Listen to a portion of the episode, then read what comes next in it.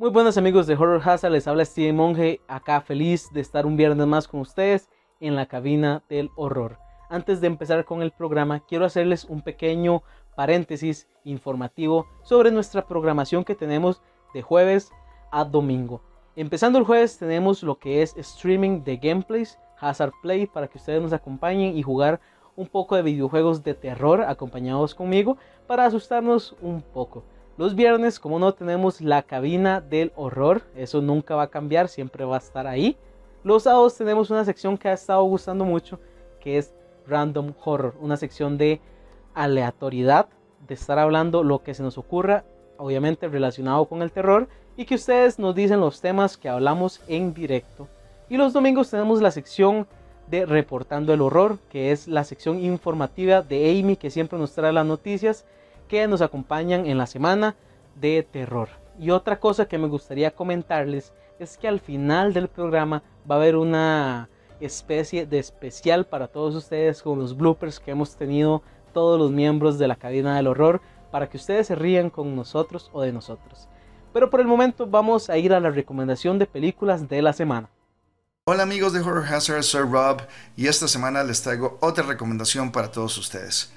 Admito que estaba esperando con ansias lo próximo que haría el dúo de Veronica France y Severin Fiala después de haber visto su filme del 2014 Goodnight Mommy, el cual me causó una muy buena impresión por el factor psicológico que tiene preponderancia en el filme y el poder que tiene un trauma en la vida de las personas. Así que tuvimos que esperarnos unos 5 años para poder obtener material cinematográfico nuevo de su parte, pero ¿habrá valido la pena? Averigüémoslo con este filme que se estrenó este año el 7 de febrero. Esto es The Lodge. Arrepiéntete de tus pecados, Dios está esperando.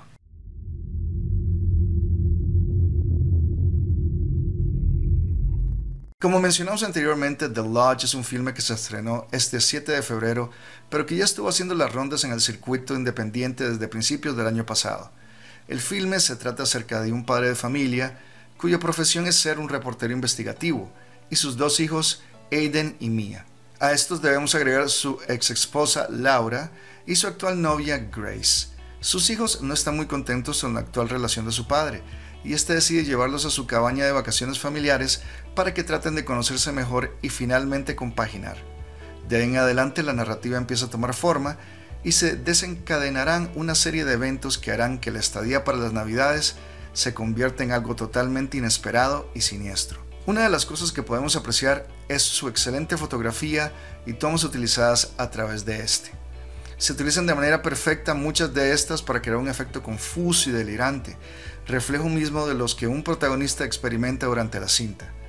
Algo que me gustaría rescatar es el hecho que los directores han logrado capturar al mismo invierno como una entidad viviente y parte importante dentro de la narrativa hay momentos donde uno casi puede experimentar el frío del filme.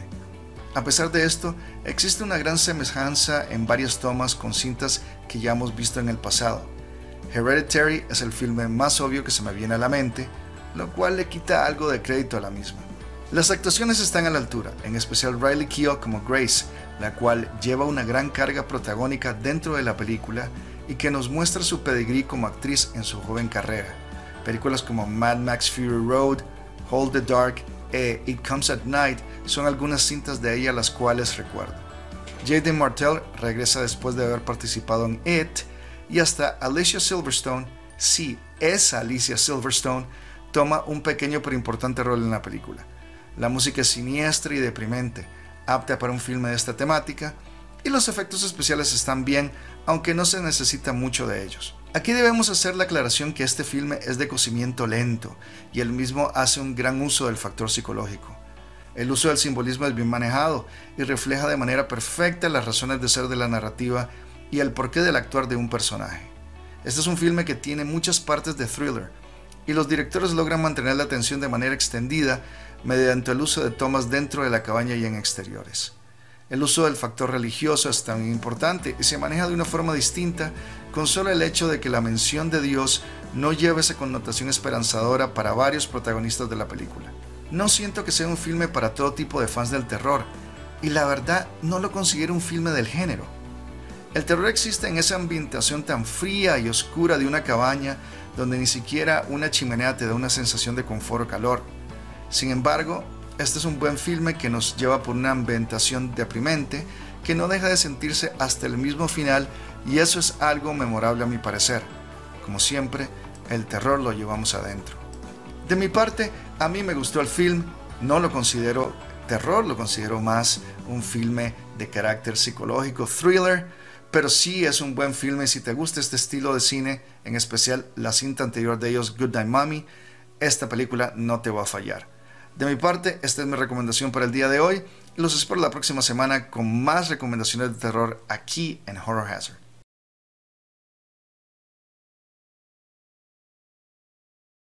Hola, muy buenas noches amantes del terror. Hoy les traigo la pregunta del día. La semana pasada les consultábamos que para ustedes cuál era una película que a muchas personas les gustaba, pero a ustedes no. Ahora les voy a preguntar lo contrario. ¿Cuál película a ustedes les gusta mucho, pero ustedes sienten que el resto de personas no la han valorado lo suficiente o no les hace tanta gracia como a ustedes, si les hace gracia o si les gusta? cuál es esta película. Así que mientras ustedes están comentando, vamos a irnos directamente a México para la sección de creepypastas. Muy buenas noches, amantes del género de terror. Como sabemos, las creepypastas han sido fundamentales a lo largo de la historia. Hace más de 20 años recordemos que no se les conocía como creepypastas, sino como leyendas urbanas. Y esto nace porque han sido a lo largo de la historia el de boca en boca de las personas de una región para alimentar el folclore de las mismas. Una de tantas historias es la que nos trae el día de hoy. Una historia que ha sido perturbadora por donde se le vea. Vamos a hablar de el caso de los niños Beck o los niños de ojos negros. La historia se centra en el año de 1998 y voy a irme un poco despacio a relatarla. Imagínense, Brian Bettel es un periodista que eh, trabaja arduamente para poder pagar una pensión, una renta. Es un periodista que trabaja prácticamente más de ocho horas en todo el día. Él se encuentra agotado. Va manejando sobre una de las vialidades principales del condado de Texas, Abilene.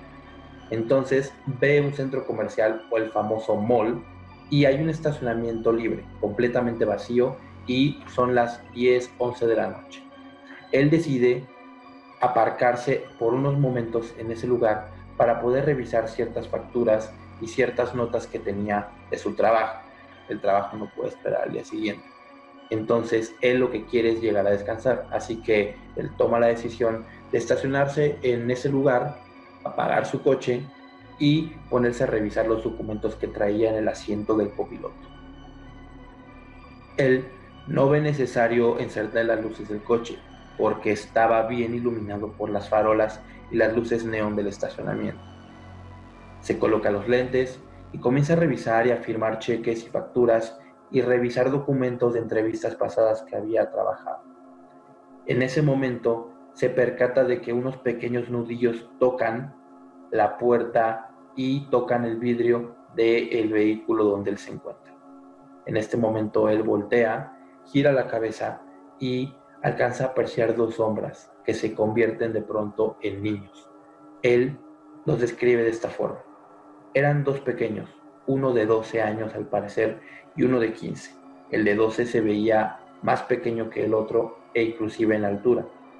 Venían vestidos con unas chamarras completamente hasta el cuello y capuchas que les permitían, o más bien que no les permitían apreciar el tema de la nariz hacia arriba no se veían mucho sus rostros.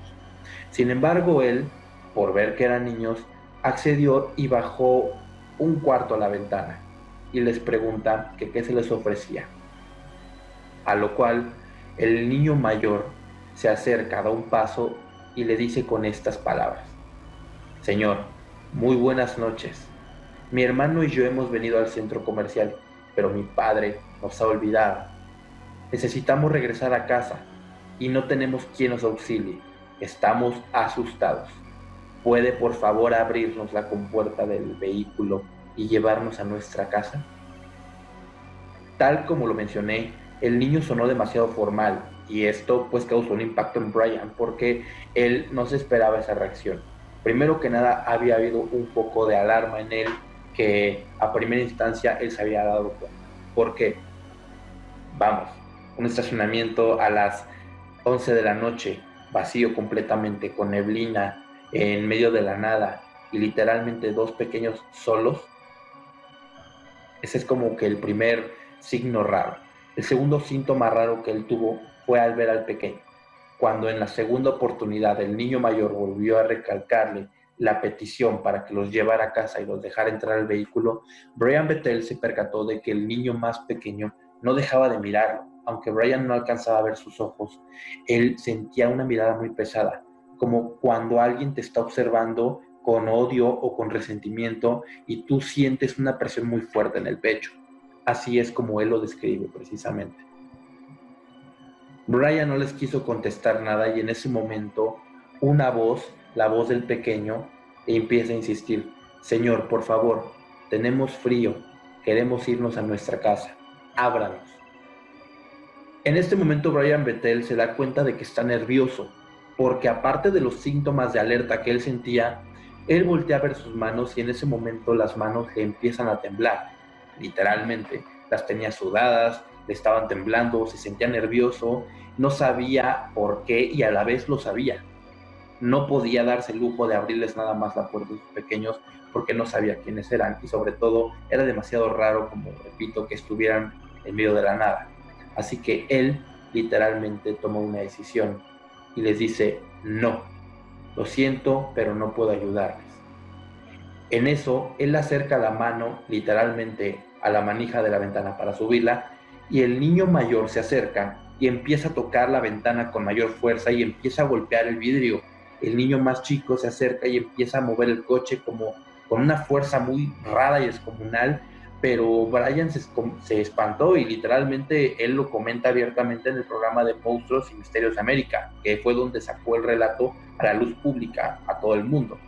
Yo me sentí asustado porque los niños se veían de una forma muy tranquila, cambiaron a ser un aspecto completamente agresivo. Entonces, en ese momento, Brian les comenzó a gritar, amigo, no puedo llevarte a tu casa, déjame en paz. Y el niño mayor empezó a gritarle, Señor, usted tiene que llevarnos a casa, tiene que llevarnos a casa. El niño pequeño igual comenzaba a gritar y decirle, ábranos la puerta, ábranos la puerta. Nosotros no podemos acceder si usted no lo permite. Cuando Brian se da cuenta, él tenía la mano en el picaporte de la puerta. Nunca les ha pasado que muchas veces no quieren hacer nada, tienen como esa cosquilla de algo va a pasar y sin embargo lo hacen por presión de alguien más. Así se sentía él. En este momento Brian voltea y literalmente suelta las hojas que traía en, su, en sus manos, las, las tira, las riega en todo el vehículo y cuando precisamente voltea a ver al niño mayor que estaba recargando su rostro en la ventana del de el vidrio de la, del vehículo, se da cuenta de que este niño tiene ojos completamente negros. La parte blanca no existía y el niño menor también tenía las mismas características estaba completamente pálidos, tienen un aspecto canceroso, un aspecto que se respiraba muerte y los ojos los tenían completamente negros. En este momento Brian se asusta demasiado, enciende su vehículo, se retrocede y da marcha hacia adelante sin voltear atrás. Nada más por el espejo retrovisor, él vio como las sombras de los niños se desaparecían entre la niebla. Pasó el tiempo, el tiempo para que Brian Bethel pudiera hablar de esto abiertamente en el programa y sobre todo transcribirlo en notas. Pero cuando él da a conocer la historia, después empiezan a aparecer diversos casos en todo el mundo, como el de una mujer en Europa. Una mujer en Europa que se encontraba cenando eh, con su marido en la noche y de repente oyó un toqueteo en la puerta. Cuando ella se acerca, se asoma por eh, el visor de, la puerta y le pregunta quién era. En eso ella alcanza a vislumbrar a dos pequeños con las mismas características que Brian Bethel mencionó, pidiéndole accesar a su casa. Señora, por favor, buenas noches. Mi hermanito y yo estamos asustados. Mis padres nos han olvidado en la calle y necesitamos marcarles para que vengan por nosotros. ¿Puede por favor abrirnos la puerta? Esto ha sido a través y a lo largo de todo el mundo. Muchas de las personas que han sufrido estos encuentros con estos seres, por decirlo así, eh, literalmente sienten un, en, en, su cuerpo, sienten angustia, sienten desesperación al no saber por qué, sienten un síntoma de alarma y se sienten persuadidos a poder acceder a las peticiones de los niños. Es como si fueran manipulados mentalmente para poder hacer lo que ellos quieren. Hasta la fecha, y me refiero a hoy en día 2020, las personas que han relatado estas historias han sido personas que lo cuentan con un recelo increíble. Sobre todo, inclusive eh, han tenido que ir a terapias porque no es normal aquello que vieron. Todas las personas han mencionado que los niños que se han encontrado en esas características, en esas situaciones, han sido voces manipuladoras que han entrado a sus cabezas y sobre todo los ojos, esos ojos negros que acompañan un rostro de muerte, un rostro de aspecto canceroso, un aspecto demoníaco. ¿Será? ¿Será posible que estos niños existan en verdad? Y si existen, hemos escuchado relatos de gente que la ha librado, gente que no ha accedido a las peticiones de estos niños y seres misteriosos, pero que hay de las personas que sí han abierto esa puerta, que sí han accedido a ayudar a esos pequeños. Hoy en día no se conoce una historia diferente a esta. Buenas noches, muchísimas gracias por su sintonía el día de hoy. Hoy vamos a hablar de terror en necrópolis, o sea, en cementerios, que a muchos de nosotros nos da miedo de ir a estos lugares, principalmente por todas las historias que se cuentan acá. Y hoy les voy a hablar de una mega necrópolis y es Wadi Salam o Valle de Paz, que alberga aproximadamente más de 5 millones de cadáveres. Este es catalogado como el cementerio más grande del mundo. Y fuera de este, hay tiendas donde venden talismanes para aquellas personas que vayan a entrar se puedan proteger y no llevar nada con ellos, o sea, ni fantasmas, ni demonios, ni nada.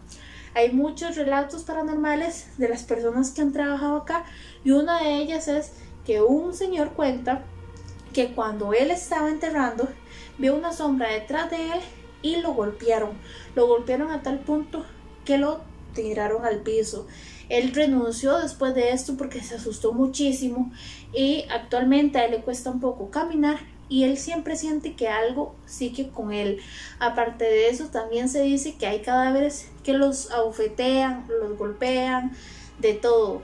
Tanto cadáveres, y digo cadáveres porque eh, cuando se están llevando a cabo los entierros, eh, ven donde los, los cadáveres se mueven, pero solamente ellos lo pueden ver y en las noches se ve mucha presencia de fantasmas. También se dice que hay un genio, un genio que va de tumba en tumba brincando, principalmente en aquellas tumbas donde recientemente se ha enterrado a alguien porque se alimenta de almas, por decirlo así, nuevas.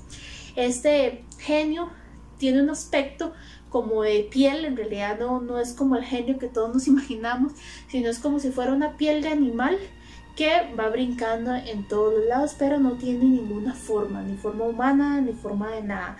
Entonces sí es bastante aterrador este lugar. Y bueno, mucha gente que ha intentado trabajar acá ha tenido que renunciar por lo pesado que es trabajar acá. Para continuar con el tema de cementerios, yo les vengo a hablar del cementerio Burslem en Inglaterra. Este cementerio es algo peculiar porque todas sus tumbas están bajo suelo, como normalmente son las tumbas, pero hay una tumba algo diferente que la van a estar viendo a continuación. Esta tumba data de los años 1700. Se dice que acá fue enterrada una bruja. El pueblo se dio cuenta que esta persona era una bruja porque caminaba alrededor del pueblo con un pájaro en el hombro. De repente, el cura de la localidad comenzó a presentar síntomas algo extraños, dolor de cuerpo, sentía un olor a putrefacción dentro de su casa, lo que provocó la muerte del sacerdote. Esta muerte se le culpó a la bruja del pueblo porque en el hecho de muerte del sacerdote se encontraba el ave que andaba siempre con la bruja. Ellos la cazaron y la enterraron en ese lugar. La leyenda también cuenta que los niños que juegan en el cementerio pueden invocarla de una forma muy peculiar que es saltando la tumba de la bruja y también diciendo su nombre tres veces. Siempre se dice tres veces el nombre de algo para invocarlo, qué extraño. Pero este cementerio está ubicado en Inglaterra, si algún día quieren ir a visitarlo, el cementerio Buslem es una opción terrorífica y con brujas. La primera historia que les voy a compartir es sobre el cementerio Greyfriars en Edimburgo. Elegí esta historia porque me parece como que muy particular, ya que se relaciona a una sola persona llamada George Mackenzie, el cual fue un abogado que falleció en el siglo XVII y que antes de fallecer mandó a prisión a los Covenanters. Estos eran un grupo religioso de presbiterianos que le dieron mucha guerra a Escocia y que además le daban muchos dolores de cabeza también a los católicos. Una vez que fueron enviados a prisión, ellos sufrieron demasiado porque fueron muy torturados. Ahora bien, gracias a todo esto, eh, George Mackenzie tomó el apodo de Bloody Mackenzie. Y cuando él falleció, lo enterraron eh, y le hicieron un mausoleo en este cementerio que les estoy comentando. Algo muy particular es que es curioso porque habían como tradiciones en aquel tiempo donde una serie de niños o, escolares o colegiales se reunían alrededor del mausoleo y decían lo siguiente. Bloody Mackenzie, sal si te atreves, levanta el pestillo y saca la barra. Resulta que muchísimo tiempo después, específicamente en el año 1998, un vagabundo andaba cerca del cementerio, pero era una noche tormentosa, bastante lluvia, bastante frío, y ese vagabundo andaba buscando a dónde refugiarse, así que no le quedó de otra más que meterse al cementerio y específicamente encontró el mausoleo donde estaba enterrado Mackenzie. Así que no solamente entró, sino que cuando vio el ataúd, pues pensó, quizás hay algo de valor aquí adentro. Así que mientras trataba de abrirlo, el suelo se dio bajo sus pies y él cayó en una fosa con un montón de restos humanos. Pues el hombre hizo todo lo que pudo, huyó y avisó a la policía. Resulta que eso fue como eh, lo primer, eh, la primera situación extraña que sucedió relacionada a Mackenzie. Un día después, una señora que se encontraba en el cementerio sintió una ráfaga sumamente poderosa y helada que la empujó hacia adelante. Además, otras personas entraban como en confusión, como a dónde estoy, qué estoy haciendo, como pérdidas pequeñas de memoria y también se desvanecían. Eh, otras historias también comentan que hay más de 500 personas que han visitado el cementerio que han recibido o que han sufrido esta serie de situaciones paranormales, pero son físicas, es decir, no solamente que ven cosas extrañas, sino que los muerden, los golpean, los empujan, les jalan el pelo, o sea, hay muchas cosas que les ha pasado a muchas personas en este cementerio. Y en 1999 invitaron a un tipo de espiritualista o medium llamado Colin Grant para ver si era cierto que este lugar estaba embrujado. Pues resulta que este señor fue al lugar y efectivamente confirmó que sí tenía la presencia de este eh, abogado Mackenzie, Bloody Mackenzie. Y no solamente eso, sino que cerca, como estaba la prisión, ahí también había muchos entes demoníacos, muchas almas y era tan poderoso lo que había en ese lugar que él como exorcista, porque también él tenía esa cualidad, no iba a poder lograr sanar este lugar. Así que decidió retirarse, prácticamente salir huyendo del lugar y cuentan que meses después falleció. Todo el mundo apunta que fue gracias a Bloody Mackenzie. Catacumbas de los Capuchinos. Este lugar está ubicado en Italia y alberga aproximadamente 8.000 momias, pero solo 1.000 están reconocidas. Este lugar está dividido en varios sectores como sacerdotes, mujeres, hombres, niños, vírgenes, personas que estudiaron, personas que murieron por alguna epidemia, millonarios, familias, etc. Está totalmente dividida. Y una de las, una de las atracciones de este lugar que muchas personas van a visitar es a una niña que tiene 100 años embalsamada, está en una vitrina y está totalmente en buen estado. Entonces, no cabe una posibilidad de cómo una niña va a estar tan buen, en buen estado teniendo 100 años y es por la vitrina en la que se encuentra, está recubierta de cera, por lo que no le entra humedad y también tiene una capa de plomo. Esta niña se llama Rosalía Lombard, yo sé que muchos de ustedes la han escuchado, e incluso una vez le hicieron radiografías para ver si era una niña o era una muñeca. Y bueno, lo hicieron por arriba de la vitrina, obviamente, y se pueden apreciar órganos como el cerebro, pulmones, también se aprecia su cráneo, por lo que sí es una fue un humano. Entonces, eh, con esto pudieron, eh, por decirlo así, verificar que ha sido el embalsamiento eh, mejor realizado en la historia. Aparte de esto, tiene como todo una historia paranormal. Y es que una persona que tomó tres fotos en un lapso de dos horas y se ve donde la niña abre los ojos. O sea, en todas las fotos ella aparece con los ojos cerrados, pero en otras fotos aparece con los ojos abiertos. Se dice que el cadáver no tiene completamente los ojos totalmente cerrados y otras personas lo que aseguran es que por la posición de la foto es que se puede ver como si la niña tuviera los ojos abiertos. Pero si bien podemos ver en la imagen que sí están bastante abiertos. Entonces se lo dejo a ustedes para que juzguen a ver si tal vez fue algo paranormal o simplemente fue cómo se tomó la foto. Nueva Orleans tiene un aire de misterio y de magia negra, y sus cementerios no son la excepción a este caso. Al ser un territorio casi al nivel del mar, los cuerpos tienen que ser enterrados en criptas por encima de la tierra. Hubo un momento con el huracán Katrina que los cuerpos que estaban enterrados salieron a flote eso parecía un apocalipsis zombie con tantos cuerpos por la calle. Entonces optaron por esta forma de enterrar a los cuerpos. Uno de los cementerios más icónicos que podemos encontrar en Nueva Orleans es el cementerio de San Luis, que en este cementerio lo que lo hace especial es que está enterrada Marie Levoix, que en su momento fue conocida como la reina del vudú. Muchas sectas, muchos grupos de vudú y de magia negra se reúnen los lunes en este cementerio para practicar sus hechizos, sus amarres y todo lo que tenga que ver con el mundo de la magia.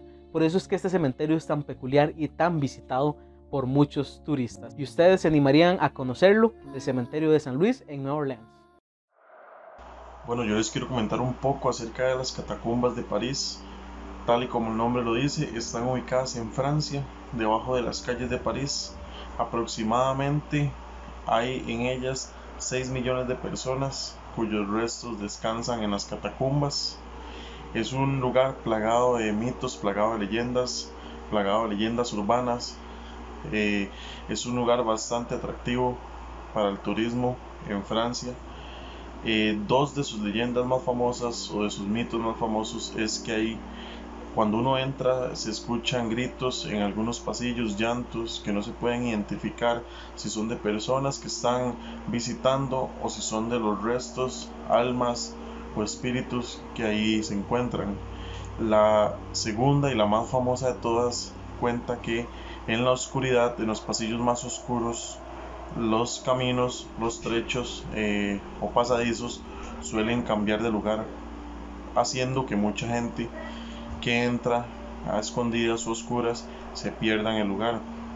Hay una anécdota sobre esta que data de 1961, donde seis amigos entraron a las catacumbas con antorchas en mano a hacer una expedición.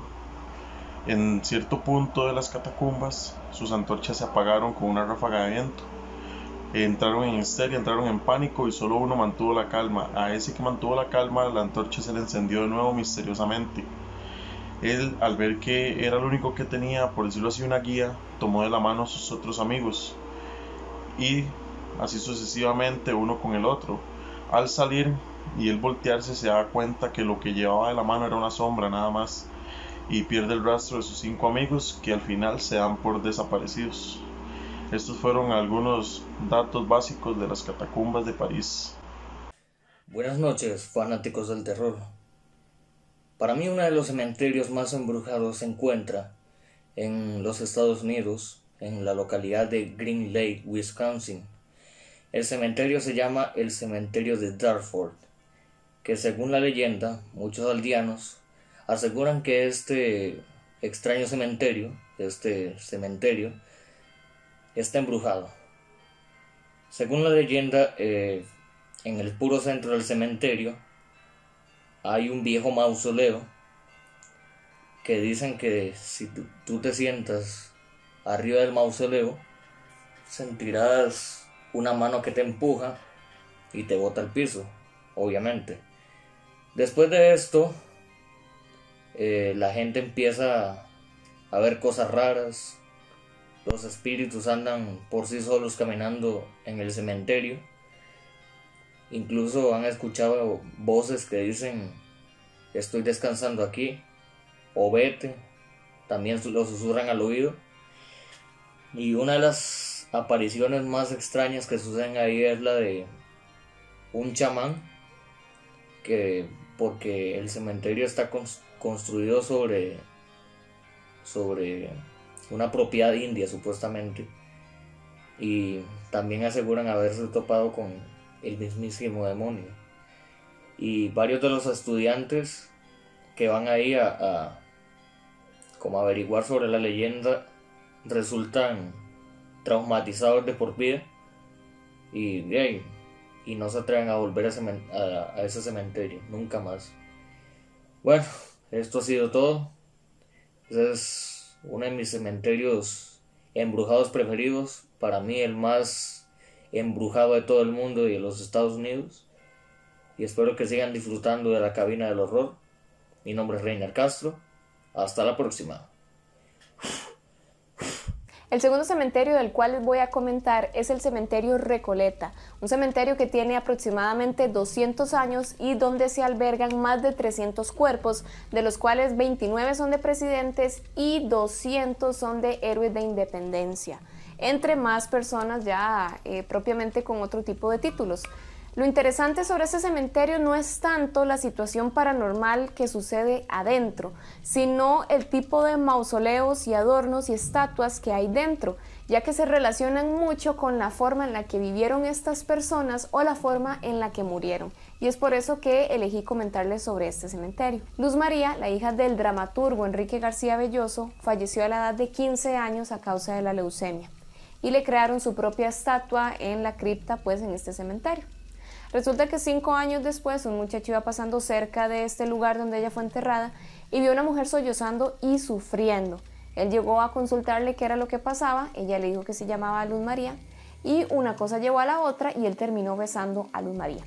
Luz María se levantó y salió corriendo y desapareció, pero la última dirección o, hacia donde ella se dirigía era hacia el cementerio, así que el muchacho fue a preguntar y el guarda le dijo, aquí no ha entrado nadie. Él se coló en el cementerio, fue a buscarla por todas partes hasta que la encontró. La encontró en forma de estatua. Ajá, ahí estaba Luz María, la misma mujer que él había besado y que había fallecido cinco años atrás. La segunda historia relacionada a este cementerio es sobre David Aleno, una persona que en vida era cuidador de un cementerio, el cual decidió tomar la decisión de construir su propia bóveda para el día que falleciera. Así que pasó durante 30 años trabajando en construir esta bóveda a puro ahorro que él tenía porque ni siquiera le alcanzaba para contratar a nadie. 30 eh, años de bastante esfuerzo para poder tener listo el lugar donde él iba a, a fallecer, no, pero donde iba a estar su cuerpo. Pero con los últimos ahorros decidió contratar un albañil para darle los últimos toques y se construyó una estatua que lo personificaba a él con sus herramientas de trabajo y también con las llaves que le hacían representación a su trabajo como cuidador de un cementerio. Ya todo estaba listo, pero faltaba lo más importante, la muerte, y él decidió no esperarla, así que se suicidó a los 35 años tomando veneno. Se dice que hasta la fecha todas las noches se escucha cómo él todavía está trabajando en su bóveda porque no le gusta cómo quedó construida.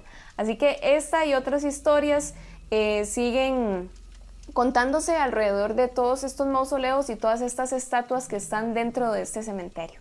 Y ahora vamos a pasar a una nota donde vamos a ver películas que tengan relación con cementerios o que la historia principal sea en uno de ellos. Vampiros del espacio, 1959. Los extraterrestres malvados atacan la Tierra y ponen en acción su terrible Plan 9. A medida que los extraterrestres resucitan a los muertos de la Tierra, las vidas de los vivos están en peligro. Night of the Living Dead, 1968. Un grupo irregular de residentes de Pensilvania se atrinchera en una antigua granja para mantenerse a salvo de una raza de monstruos sedientos de sangre y carne que están devastando la costa este de los Estados Unidos. La tumba de la isla maldita, 1973. Dos arqueólogos en una excavación científica se encuentran con un cementerio de vampiros y descubren que las criaturas están a punto de despertar y atacar una aldea cercana. La Rosa de Hierro, 1973. Una joven pareja decide dar un paseo por un gran cementerio. Cuando la oscuridad comienza a caer, se dan cuenta de que no pueden encontrar la salida y pronto sus miedos comienzan a superarlos. Aquella casa al lado del cementerio, 1981. Una casa de Nueva Inglaterra está aterrorizada por una serie de asesinatos, sin que los invitados sepan que un secreto horrible se esconde en el sótano. Poltergeist, 1982. La hija pequeña de una pareja que vive en las afueras de la ciudad es transportada desde su habitación a una dimensión espeluznante por unos espíritus sedientos de venganza. Mortuorio, 1983. Convencida de que la muerte de su padre no fue accidental, una hermosa chica decide investigar para descubrir la verdad con la ayuda de su novio. Su investigación la lleva a una morgue local, donde se revelarán muchos secretos. La serpiente y el arco iris, 1988. Un antropólogo va a Haití después de escuchar rumores sobre una droga utilizada por los practicantes de magia negra para convertir a las personas en zombies. Cementerio de Animales, 1989. Después de una tragedia, un padre afligido descubre un antiguo cementerio detrás de su casa con el poder de resucitar a los muertos. Cementerio del Terror, 1985. Un grupo de adolescentes decide hacer una broma de Halloween y robar un cuerpo de la morgue local. Sin que ellos lo supieran, era un cruel asesino en serie que adoraba a Satanás y se le prometió vivir de nuevo. El regreso de los muertos vivientes, 1985. Cuando dos empleados torpes en un almacén de suministros médicos liberan accidentalmente un gas mortal en el aire, los vapores hacen que los muertos resuciten como zombies. Spookies, 1986. Un hechicero intenta sacrificar a un grupo de personas dentro de su casa con la intención de usar su vitalidad para mantener viva a su esposa. Las tumbas malditas, 1990. En una fábrica textil muy antigua con una grave infestación de ratas, los trabajadores descubren un secreto horrible en el sótano. Army of Darkness, 1992. Mientras busca el libro de los muertos, el héroe Ash se verá atrapado en medio de un cementerio medieval. Posteriormente, deberá enfrentarse a ese escuadrón de malvados esqueletos para evitar que desplieguen su magia negra. Cemetery Man, 1994. Un vigilante de cementerio y un excavador de tumbas pelean con un grupo de cadáveres que misteriosamente resucitaron. Pueblo de los Malditos, 1995. Unos extraños niños albinos usan sus poderes mentales para controlar a los adultos de un pueblo en California. Ghost in Graveyard, 2019. La ciudad del Monte Moriah se encuentra bajo el control de Marta, un fantasma que regresa para perseguir a los adolescentes, quienes presenciaron su muerte cuando eran niños, durante un juego llamado Fantasma en el Cementerio. Y para continuar con este programa les tengo una pequeña trivia de tres opciones. ¿Cuál de estas películas dirigida por David Cronenberg es su favorita? Tenemos a Scanners, a Videodrome y La Mosca. Dejen acá abajo en los comentarios cuál es su favorita y cuál los entretuvo más o los puede llegar a asustar más. Mientras comentan y piensan su respuesta, vamos a ir al video de las notas más recientes en nuestro sitio web, que pueden visitarlo en www.horrorhazard.com y estar actualizados de las notas más recientes en el mundo del terror.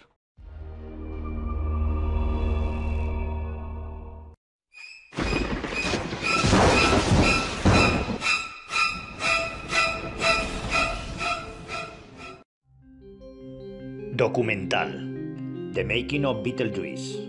Documental que cubrirá distintos aspectos de la producción de Beetlejuice y secretos desde el mismo lugar donde fue filmada la propia cinta.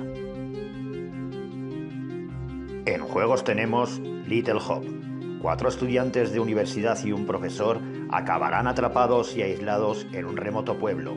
En él tendrán que escapar de unas terroríficas visiones que los perseguirán a través de una extraña niebla. Observer System Redux, videojuego de terror mejorado donde un detective puede hackear las mentes de los demás. En curiosidades tenemos Cuando las luces se apagan, Lights Out. Rebecca es una joven perseguida desde niña por Diana, un ser extraño que solo puede atacar en la oscuridad. De posesión, posesión satánica. Un matrimonio no ve motivo de alarma en la extraña obsesión de su hija por una caja antigua de madera comprada en un mercadillo, pero pronto su comportamiento se convertirá en agresivo y demoníaco. Y en la reseña de la semana, Infabric. Una terrible maldición sobre un vestido rojo de seda atormentará a todo propietario que lo tenga en su poder. Y no lo olvides, estas notas y mucho más en www.horrorhazard.com.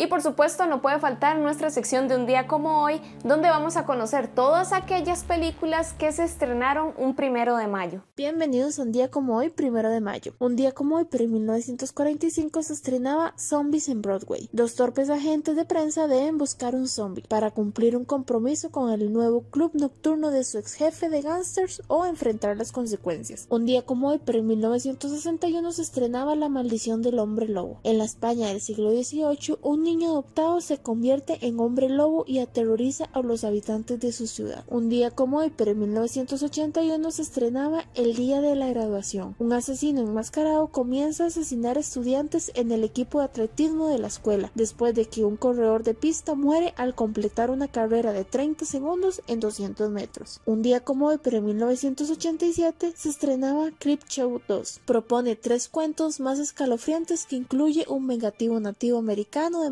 una monstruosa mancha en un lago y un autoestopista que quiere vengarse y no morirá. Un día como hoy, pero en 1987 se estrenaba Amor Asesino. Esta es la historia de dos asesinos en serie que acaban constituyendo un matrimonio y cuyas relaciones atraviesan todos los estados habituales de la pareja, mientras se dedican a matar juntos o por separado. También un día como hoy, pero en el 2009, se estrenaba El Escéptico. Un abogado que no cree en los fantasmas es perseguido después de mudarse a una mansión familiar. Y por último, un día como hoy, pero en el año 2010, se estrenaba All About Evil. Una bibliotecaria ratona hereda la amada pero fallida sala de cine de su padre y gracias a ello descubre a su asesino en serie interno, cuando comienza a producir una serie de espeluznantes cortos que los fanáticos no saben que son demasiado reales. Y esto fue todo en un día como hoy, primero de mayo. Volvemos con más en la cabina del horror. Muchas veces hemos escuchado la frase de una imagen vale más que mil palabras.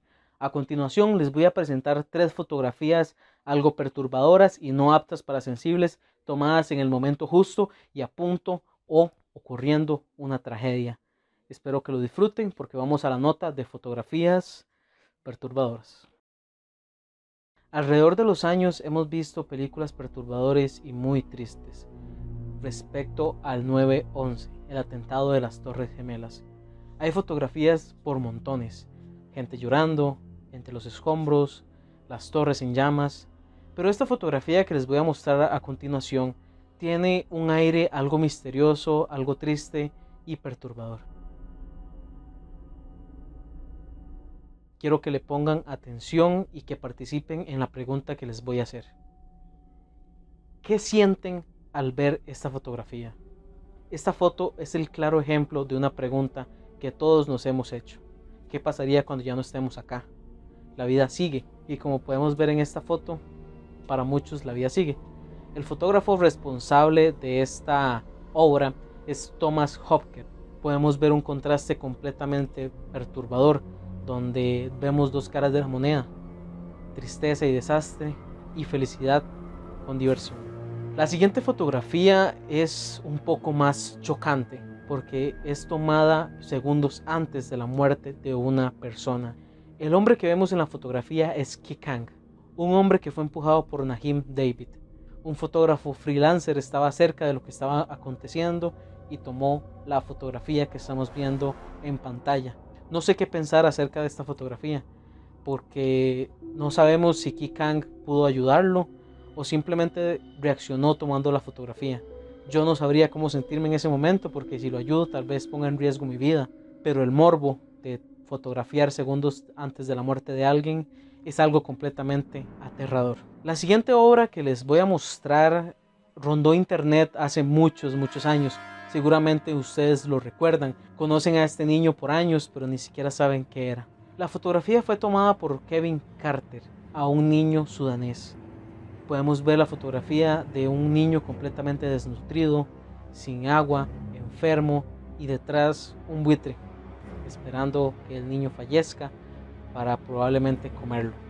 También lo perturbador de esta foto es que horas después de ser tomada, el niño falleció. Así lo comentó Kevin Carter después. Esta fotografía generó revuelo por todas partes. Los medios de prensa estaban atacando a Kevin Carter justamente por lo que les hablaba antes, el morbo.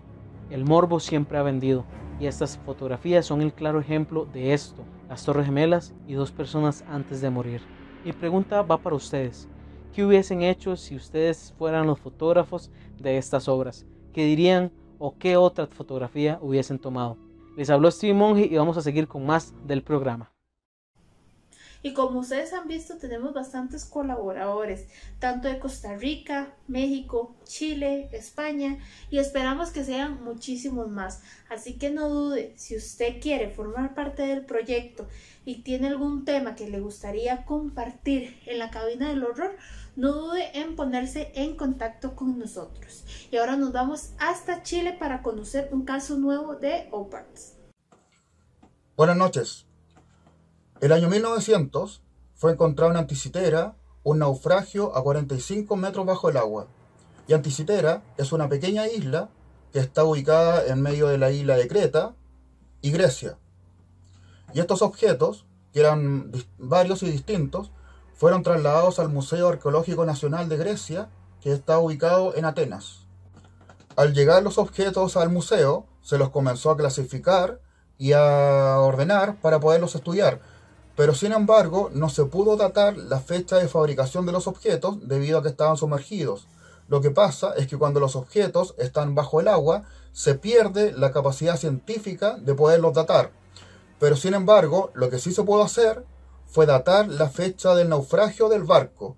Y la fecha del naufragio fue datada en 1950 años de antigüedad, o dicho al revés, el año 50 después de Cristo. Y esta fecha de datación, que es científica, se comprobó debido a que en el naufragio habían algunas monedas, las cuales eran de composición romana y correspondían a la época de Julio César y de Octavio Augusto. Dentro de los objetos había uno que llamaba mucho la atención. Lo que pasa es que la mayoría eran o monedas o estatuas o adornos, entre otros, y todos tenían una función clara dentro de lo que es el mundo de hace dos mil años atrás pero sin embargo había un objeto que era distinto a cualquier cosa que se hubiera visto antes y no parecía tener ningún uso práctico dentro de lo que es el mundo de la antigüedad. Entonces a ese objeto se le prestó atención y se lo comenzó a estudiar. Y lo que se le hizo fue hacerle un escáner mediante rayos X para poder recrearlo en un ordenador contemporáneo.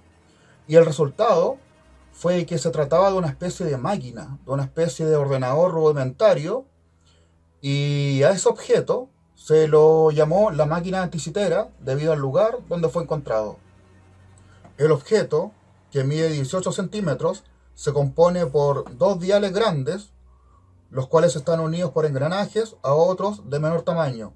Uno de los grandes se compone por 365 dientes, lo cual equivale a los días de un año, y el otro de los grandes se compone por 360 dientes, lo cual equivale a los grados. Y los otros diales, los de menor tamaño, sirven algunos para calcular las horas de un día, los minutos de una hora y las estaciones de un año. Y otros sirven para predecir los eclipses, los solsticios y los equinoccios. Y también sirven otros para calcular la rotación del planeta.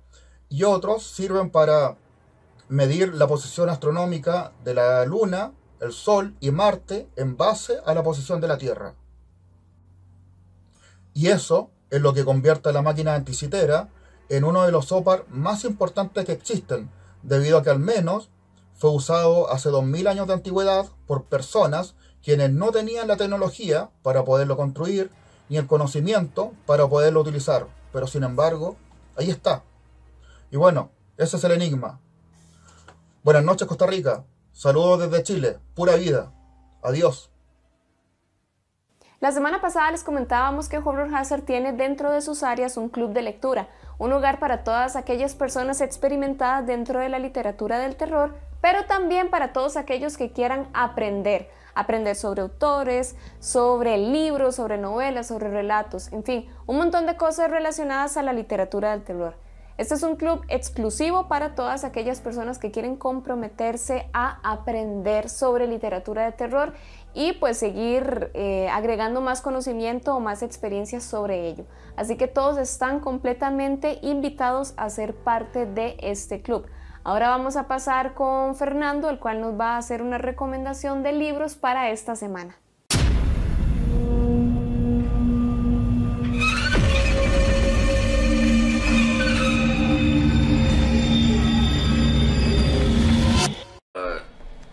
Con la recomendación. Voy a hacer un toque rápido.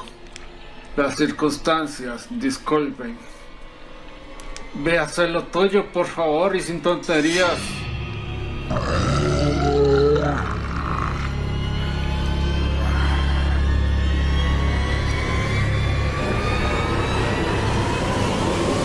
Corría el año 1922 y el maestro de Providence Howard D. Philip Lovecraft nos trajo cuento largo o la novela corta de Herbert West, El reanimador, en seis capítulos muy emocionantes y terroríficos. ¿Podrías ponerle y dejarte de tonterías?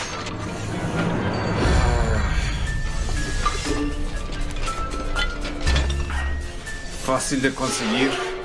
Cualquier recopilatorio Lovecraft lo tiene. Inclusive venden hasta solo el capítulo. Se lo recomiendo para este inicio de labores después de esta cuarentena. Y por favor, no pierdan la cabeza. Hasta luego. Y como se lo prometimos al inicio del programa, vamos a ir a la sección de bloopers. Estos bloopers que nosotros tenemos cuando estamos grabando o como estamos haciendo alguna entrevista, que la verdad esperemos que ustedes se rían con nosotros o de nosotros. Ustedes tienen la última palabra y acompáñenos en estos momentos graciosos y de estrés que tiene Horror Hazard.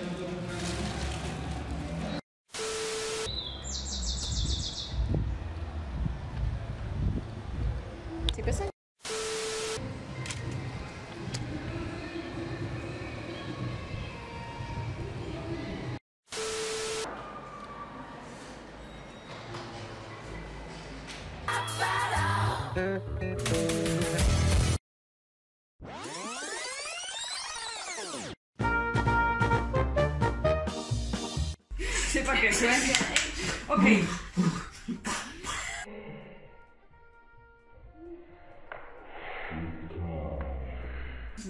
Programa 56, La cabina del horror, producido por Horror Hazard. Uno, dos, al revés. tres. Al revés. Bueno, no importa. Es Tres. tres es uno y toca eso, No, no importa, ya. Tres, dos, uno. Muy buenas noches. Bienvenidos a un programa más. Hoy viernes eh, 14. No, mentira, otra vez. 21 de febrero, sí es cierto. Y la pregunta del día es la siguiente. De. Entonces, yo les voy a comentar el primer pueblo fantasma que traigo, que se llama... No sé cómo se llama. Colemanskop, Colemanskop, Colemanskop, Namibia. Y por supuesto no puede faltar nuestra sección de un día como hoy, donde vamos a recordar todas aquellas películas que se estrenaron. ¿Qué día es hoy? Un primer mayo. Esta mujer nació el 31 de octubre de 1973. No, no, nació el 32 de 73. ¿Quién estoy? Mundo que se llama. Ay, ¿cómo se llamaba?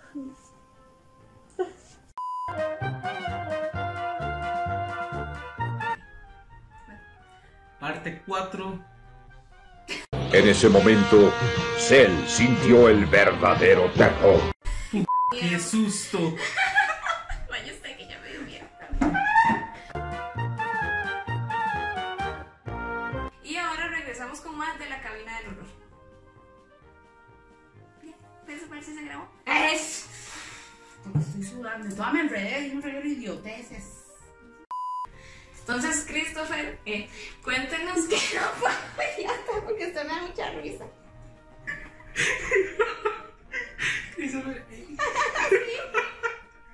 ¿Y actualmente todavía está esa historia o Sí, ya? claro, este, incluso hace ¡Qué lindo! También que íbamos más de la No cabeza. importa, yo hago un corte ahí. Yo hago un corte. No ha visto directamente a la niña, pero que sí le hayan contado. Sí, digamos, en esta niña también, como les he comentado a lo largo de, de la charla, este, se aparece. es que, madre, ¿qué quieres entender que decir? Si entrevista o reportaje. Madre, ¿cómo no me puedes hablar? Ay, mira, eso las cagaste, ma. Sí. Bueno, y como un segundo anuncio, que ya se los hemos estado. Me voy. Ay, no puedo. 1929, a sus 46 años. Esto no va.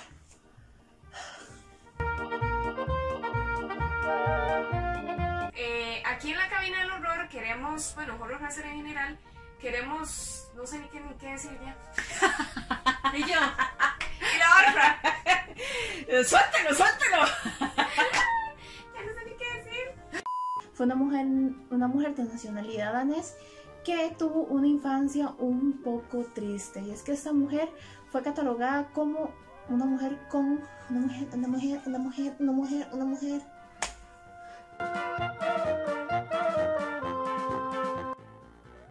Hola Victos, desde aquí.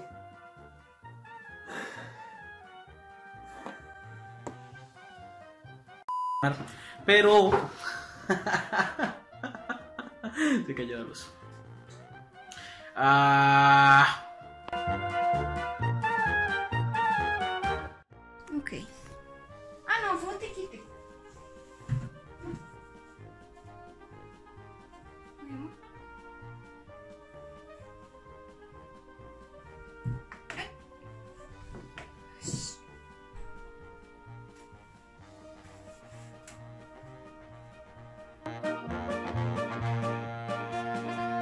Desmembramientos. Aparte de Calira. Buah, iros a. Me cago en. tu-. Amy, te vas a lucrar con todo esto. Anda, los bloppers. Ah, Muy buenas amantes del terror, nos vemos acá un viernes más en la cabina del horror. Steven la saluda y hoy estoy con. Nos la duda, ¿qué es ¿Pero qué está haciendo? ¿Steven qué? ¡Me saluda! No,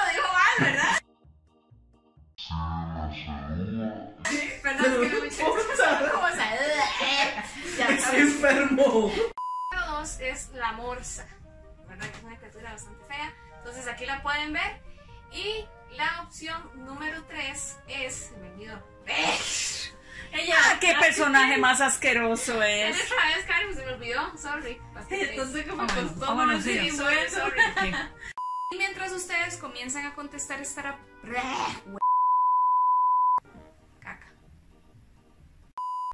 Otro pueblo fantasma que les traigo se llama Riolita y está ubicado en Nevada. Este lugar prácticamente sirvió como...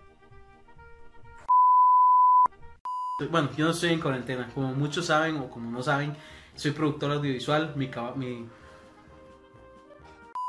Entonces esto es algo como muy interesante porque es muy tenebroso.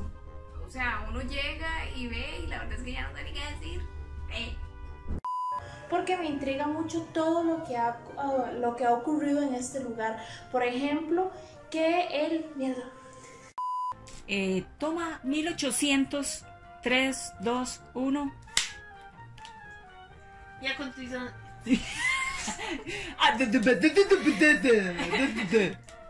no le hagas así porque se ríe. 3, 2, 1. Y a continuación vamos con la pregunta de la noche. Y es, ¿cuál es esa criatura asquerosa o repugnante de ver en una película? Perdón, es que ella. Qué necia. Cari, sorry, sorry, ya. Oiga, que fue la gente que en películas, ¿verdad? Yo he visto cuando se enojan. Bueno, ya. Cuando se enojan. Voy a acordarme del dolor primero. Si, si quieres se lo aprieto. Ya, ya, porque ya casi empieza el programa. Ok, 3, 2, 1.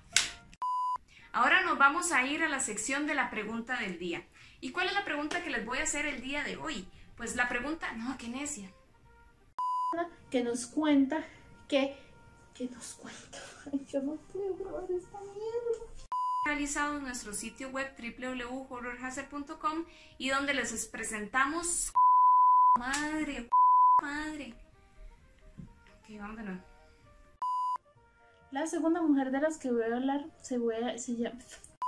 Y mientras ustedes comienzan a contestar esta pregunta, esa moto que pasa.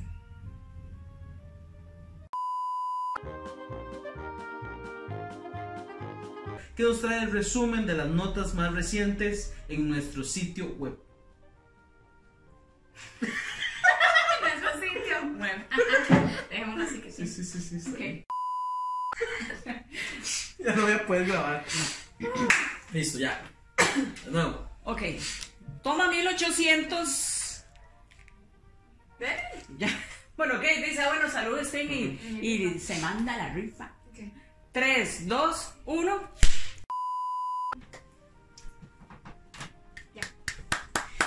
Buen trabajo, chicas, ya.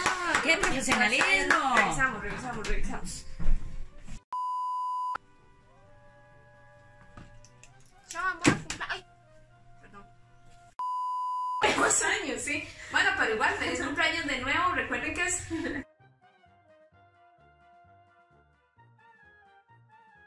El primer año de la cabina del horror. ¿Verdad?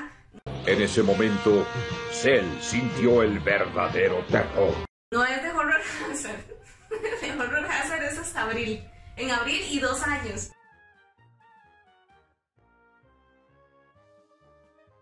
El, terror nunca estuvo tan cerca. Buenas noches. fue eso? ¿Fue la vez que Sí.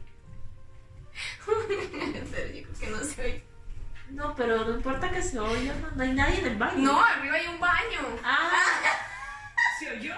Sí, yo cagué de risa. Yo pensé que era este baño y yo, Dios, no hay nadie en Se el me- baño. Se me cayó la tapa. Y yo, Dios, no hay nadie en el baño. Y no nos despedimos de Steven. Bueno, pausa. Digo, terminó. Lo van a repetir. Y lastimosamente se nos fue el programa muy muy rápido, pero recuerden que el próximo viernes vamos a tener un nuevo programa de la cabina del horror. Así que los queremos muchísimo, nos vemos el próximo viernes y recuerden, El terror nunca estuvo tan cerca. Nos vemos. thank you